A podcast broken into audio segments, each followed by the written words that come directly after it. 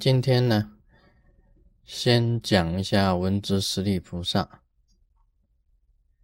文殊师利菩萨是很大的一位菩萨，所以我们有的时候他称呼他叫文殊师利法王子啊，表示在这个菩萨当中啊，他是佛的这个长子。那么在所有的这个经典当中啊，可以讲起来，文殊师利菩萨。还是佛的啊师父佛师，他也是一个古佛来转介啊，变化成为菩萨的身，其实他是有佛的这个来历，有佛本身的来历。在密教里面呢，我们很重视这个文殊师利菩萨的修持仪轨。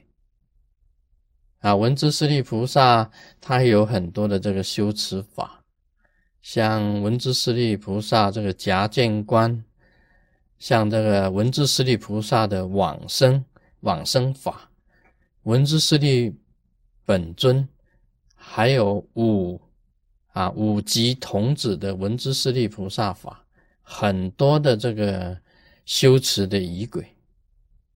在密教里面呢，很重视文殊师利菩萨，因为啊，这个文殊师利菩萨的这个他本身的变化身也是很伟大的。大威德金刚啊，甚至是文殊师利菩萨本身的这个变化。这护教啊，这个护法啊，文殊师利菩萨都是。发挥了很大的这个力量在里面。那么我们这一次去这个印度跟尼泊尔，也有一个很啊一个传说。那个尼泊尔的首都是加德满都啊，加德满都。原来这个加德满都啊是一个湖啊，是一个 lake 很大的一个 lake。很多的水，那么传说是文殊师利菩萨从虚空中下降，啊，把一座山呢的中间呢用刀子，文殊师利菩萨的剑呢这样一劈下去啊，就劈了一个缝，啊，那个缝啊非常的清楚，好像用刀子这样子，用剑呢这样子砍下来，就砍了一条缝。那么这个湖水就由那个缝啊。这样流走，以后才出现一个这个啊盆地，一个一个一个盆地。那个这个盆地是什么呢？就是尼泊尔的首都啊，加德满都。说加德满都的传说啊，它呢原来是这样：原来文殊师利菩萨下降啊，把他那个砍了一个山缝以后，水流出去以后，它才形成的一个。一个首都啊，这个传说啊，当然是靠啊比较神奇一点。不过由此可以知道啊，这个很多的佛教徒，所有的很多的这个佛的这个信徒，都很恭敬文殊师利菩萨。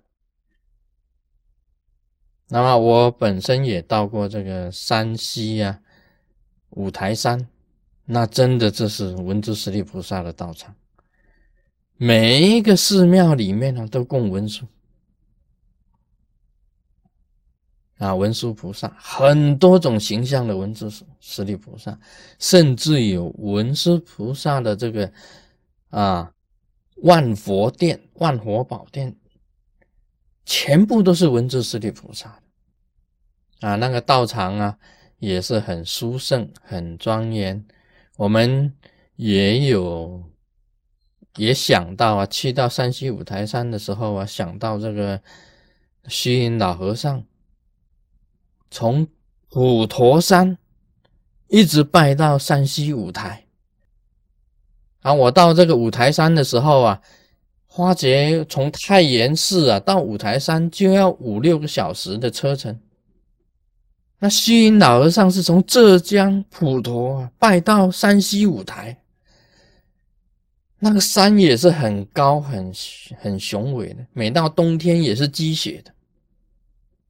我就想说，这个是这个是啊，这个拜佛的这一种虔诚的那一种那一种心智啊，实在令人这个感佩。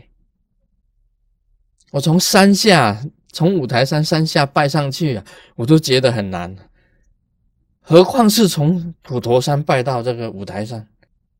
而且当中啊，发生还发生了一个哈很神妙的这个这个传奇。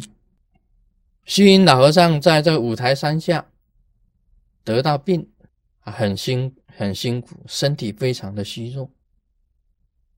那么有一个这个啊盖行啊，好像是一个老人呐，那么来帮助这个虚云老和尚。就给他药吃啊，还帮助照顾他一下子。虚云老和尚很感谢他，就问他的名字。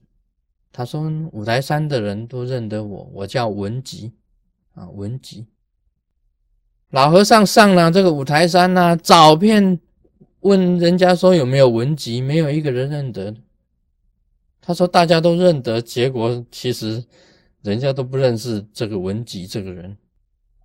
到最后，这个虚云老和尚才想：哎，文殊师利菩萨不是啊，文殊菩萨妙吉祥吗？文殊菩萨妙吉祥，不是文吉吗？这个菩萨度化众生啊，啊，很微妙的。他说他是文吉啊，原来是文殊师利菩萨妙吉祥。啊，文殊师利菩萨是还有一个很伟大的菩萨，他也象征着智慧啊，象征着一个智慧的一个象征。这个文殊菩萨度化众生，那他也显化在密教里面，他显化中哥巴祖师，中哥巴祖师就是文殊的化身，很多的这个。啊，仁波切他们都很喜欢讲，他是文殊菩萨的化身。文殊菩萨很多的化身，在很多的这个西藏佛佛里面呢，大家都很喜欢讲啊，他是文殊菩萨的化身。那么宗喀巴本身的智慧，当然了，他学习了很多的这个密教宗派的这些智慧，集中起来。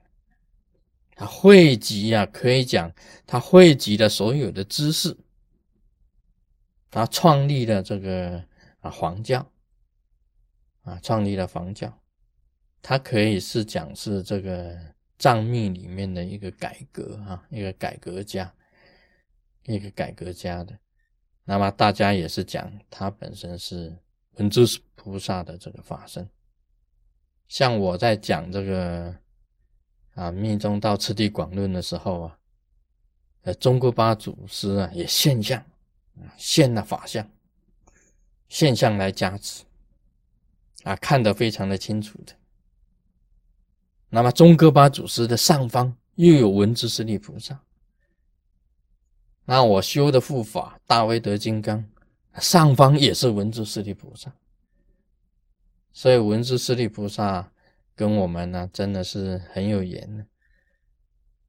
大家这个深入经藏，要祈求这个文殊师利菩萨放光加倍。啊，我自己本身呢，经常观想文殊师利菩萨的。